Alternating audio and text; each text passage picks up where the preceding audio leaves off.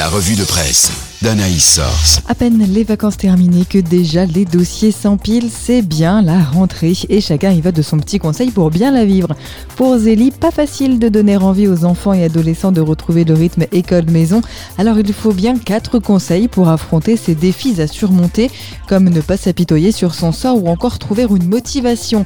Mais avant toute chose, il faut commencer par bien dormir. D'après Le Pèlerin, de nombreuses études soulignent une dégradation du sommeil des Français alors que le sommeil sert à presque tout. Grandir, cicatriser, renforcer son immunité, mémoriser, réguler ses émotions et son appétit, créer. Et nous aurons besoin d'être reposés pour penser à tout ce qu'il faut contrôler en cette rentrée. Pour le mensuel Ensemble, relayé par le portail Regard Protestant, la périodicité est nécessaire soit pour déceler ce qui ne va pas, soit pour conforter le bon état des choses.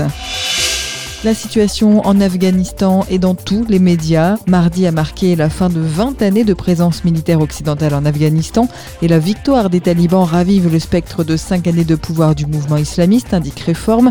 Alors que les Américains n'ont pas réussi à faire sortir autant de personnes que voulu, la Croix constate que beaucoup se demandent à quoi auront finalement servi ces deux décennies d'engagement en Afghanistan. Pour Info Chrétienne, l'Empire américain laisse l'image d'une puissance en déclin, incapable de sécuriser un aéroport de province, malgré un budget militaire pharaonique. Résultat, selon un rapport de l'ONU datant de juin dernier, quelques 8000 à 10 000 combattants djihadistes ont afflué en Afghanistan dans les mois qui ont précédé le retrait des forces états-uniennes, détaille la vie. Alors que reste-t-il à faire, à part prier, comme le demandent les évêques de France dans famille chrétienne, et comme le suppliait le dernier prêtre d'Afghanistan officiant à Kaboul, Giovanni Scalese.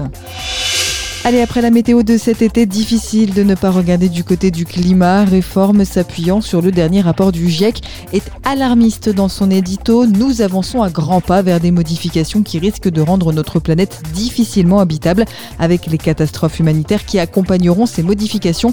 Comparant ces rapports aux livres prophétiques de la Bible qui n'annoncent pas le mal pour que le mal arrive, mais pour que les humains prennent conscience des conséquences de leur comportement.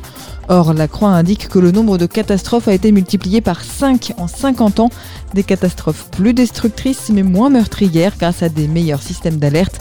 Zélie déplore que l'on assimile l'écologie à des groupes écologistes, alors que la sauvegarde de la maison commune n'est pas réductible à certains discours, soit trop culpabilisants, soit injonctifs.